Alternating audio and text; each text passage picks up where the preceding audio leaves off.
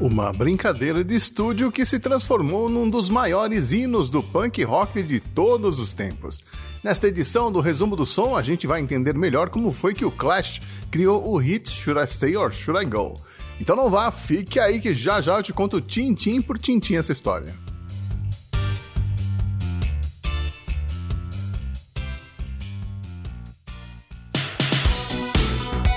Resumo do som.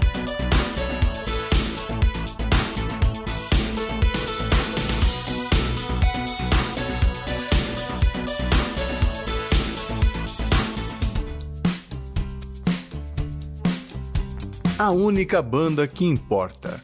Esse era o slogan pelo qual a banda The Clash era conhecida no final dos anos 70. Cunhado pelo músico Gary Lucas, que trabalhava no departamento de serviços criativos da CBS Records, esse rótulo rapidamente foi adotado por jornalistas musicais e fãs mais entusiasmados do grupo.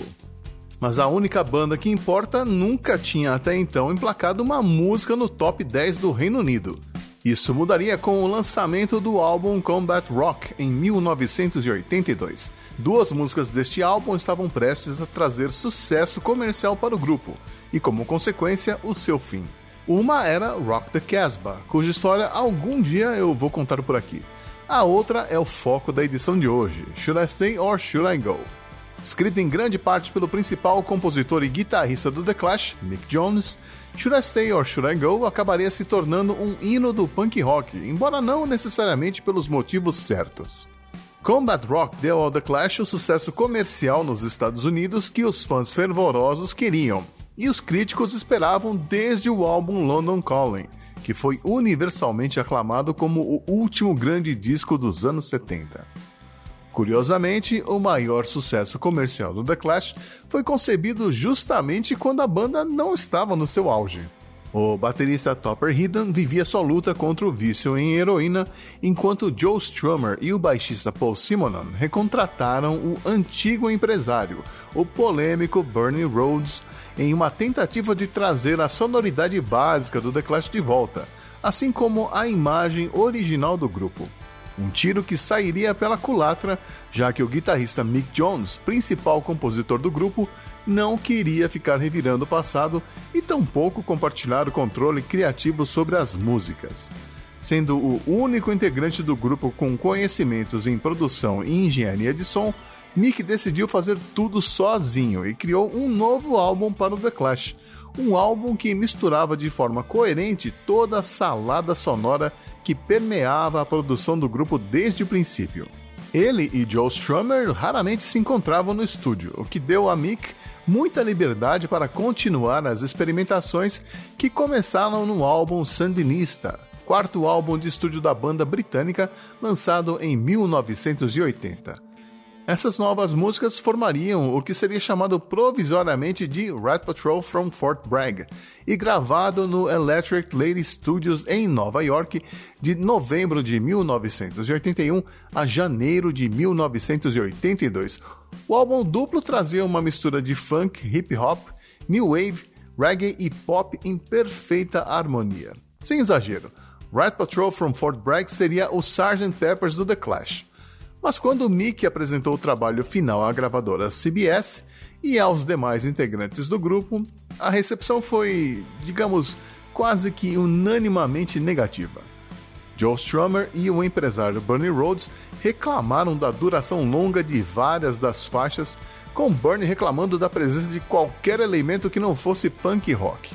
Os executivos da CBS seguiram o mesmo caminho e concluíram que a mistura de gêneros underground do álbum seria uma ameaça à sua comercialização. Jones foi voto vencido e a CBS contratou o ex-produtor do The Who, Glyn Jones, para remixar o álbum, reduzindo o conteúdo em um disco apenas. Um erro que pode ter sido bem-vindo, visto que o disco realmente estava à frente do seu tempo e provavelmente não se tornaria o álbum mais vendido da discografia do The Clash. Mas isso foi a gota d'água para Mick Jones, que quase não participou da remixagem, chegando atrasado constantemente. Glenn Jones cortou cinco faixas, reduziu a duração de outras pela metade, mudou versos, removeu samples e efeitos sonoros, criando o álbum que nós conhecemos como Combat Rock, o último álbum com a formação clássica do The Clash.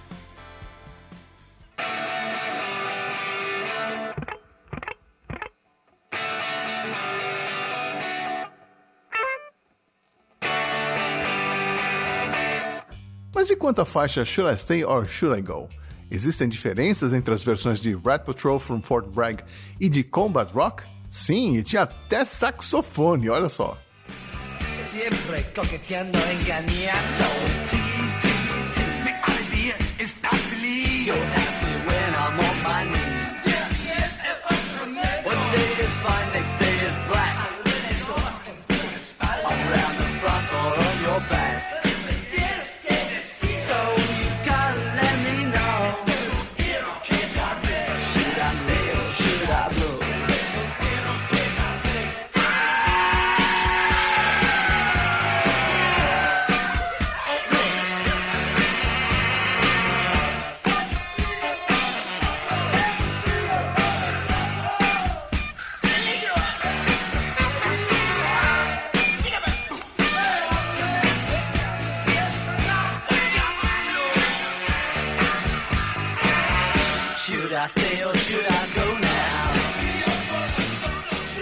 Pessoalmente, eu acho que a versão do Glyn Jones ficou melhor. Assim como a mixagem de Rock the Casbah. Mas o resto do álbum que o Mick Jones fez era muito melhor. Seja como for, Mick Jones já estava no caminho que o levaria a sair do The Clash e formar o Big Audio Dynamite, onde ele poderia finalmente colocar todas as suas ideias em prática. Mas voltando ao processo de composição de Should I Stay or Should I Go, uma das partes mais famosas da canção são os vocais em espanhol, que permeiam toda a música.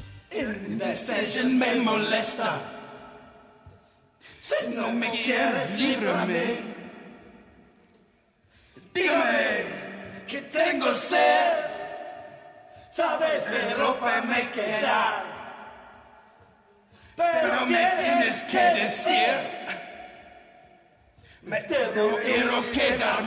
A ideia veio de Joe Strummer, que adorava a Espanha e que chegou inclusive a cogitar morar e abrir um negócio em Granada. Mas o espanhol dele era muito básico para traduzir as letras de Mick Jones, então ele pediu ajuda do amigo e músico Joe Eli, a quem havia conhecido em Londres nos anos 70. Mas o que eles conheciam como espanhol eram, na verdade, um Tex-Mex e um castelhano meia-boca. Então, uma terceira pessoa foi chamada para ajudar. Eddie Garcia, que trabalhava no estúdio, que ligou para sua mãe no Brooklyn Heights e pediu para ela ajudar a traduzir o que faltava. Mas Ed e sua mãe eram equatorianos, então o espanhol que se ouve em Churastei or Churagô é uma grande salada de espanhóis de diferentes partes do mundo.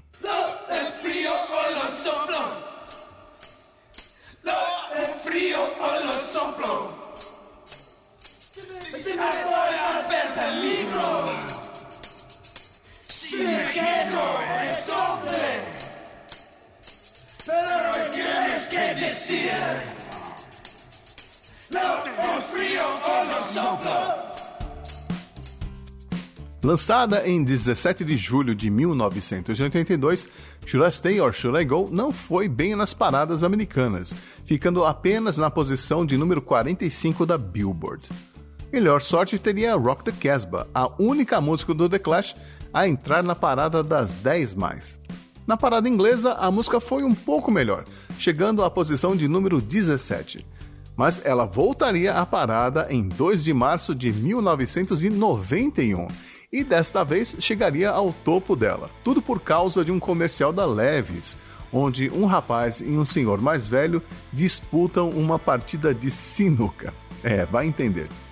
Na época também foram feitas acusações de plágio com alguns músicos, inclusive o nosso querido David Lee Roth, do Van Halen, insinuando que Should I Stay or Should I Go era uma cópia de Little Latin Loop Loo, música composta por Bill Medley em 1962 e que teve uma versão mais rock and roll lançada pelos Kingsmen em 1964 e outra do Mitch Ryder and the Detroit Wheels em 1966.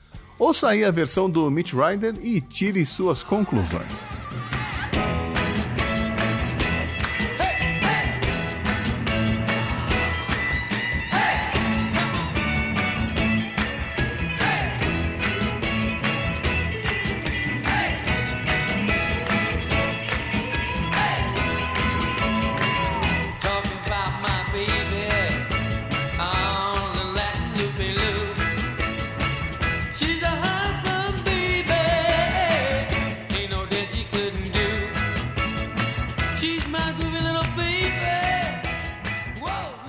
Outra dúvida que pairava sobre a música era sua fonte de inspiração.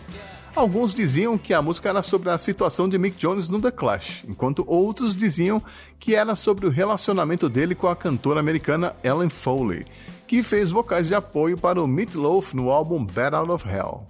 Eles se conheceram em Londres, viveram um romance rápido e se separaram quando Ellen foi para a Austrália durante alguns meses. Jones negou tudo isso, dizendo que Should I Stay or Should I Go era apenas uma boa canção uma tentativa de escrever um clássico e que não era sobre alguém específico e também não estava antecipando a saída dele do The Clash. Seja como for, a Ellen Foley revelou que desde o final dos anos 2000 começou a receber cheques anuais da gravadora que detinha os direitos da música. Ela entrou em contato para explicar que não tinha nada a ver com a composição, mas a gravadora insistiu em repassar um valor para ela. Mas o que realmente importa é que Should I Stay or Should I Go se tornou um dos hinos do rock que transcende gerações.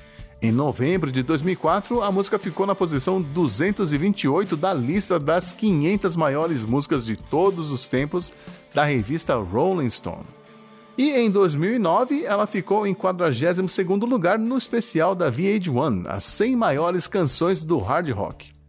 E é por isso que a gente ouve ela mais uma vez aqui, no resumo do som, agora com outros ouvidos.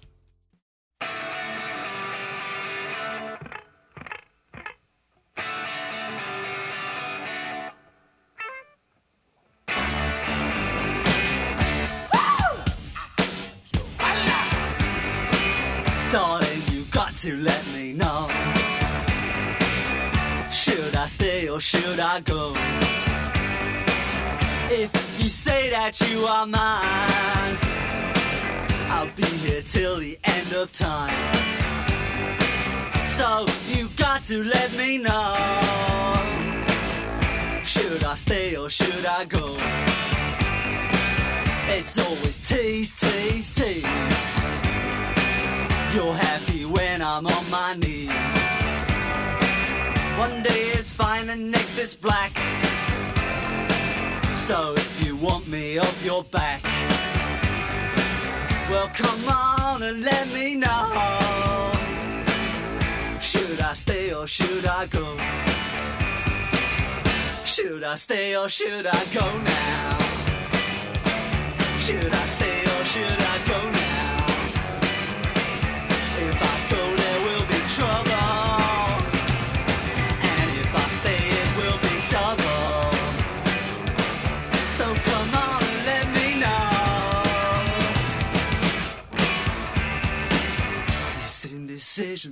Bugging me. If you don't want me, set me free. Exactly whom I'm supposed to be. Don't you know which clothes even fit me? Come on and let me know. Should I cool it or should I blow?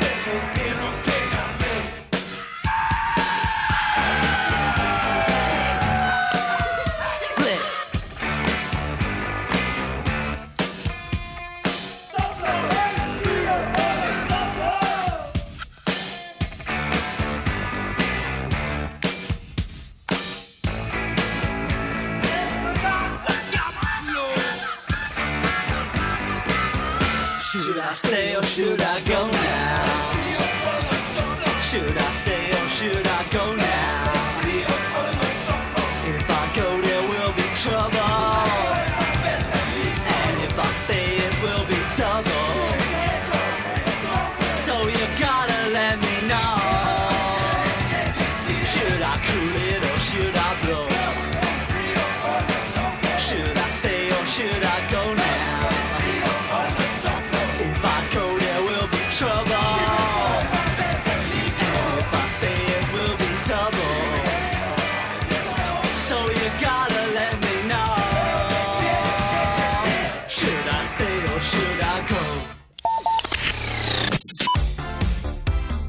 E essa foi mais uma edição do Resumo do Som. Se você quiser saber mais sobre algum sucesso dos anos 80, clique no link que você encontra na descrição deste episódio e mande a sua sugestão. Se não virar um episódio do Resumo do Som, vira um do Resuminho. Eu sou o obrigado por ouvir e até a próxima.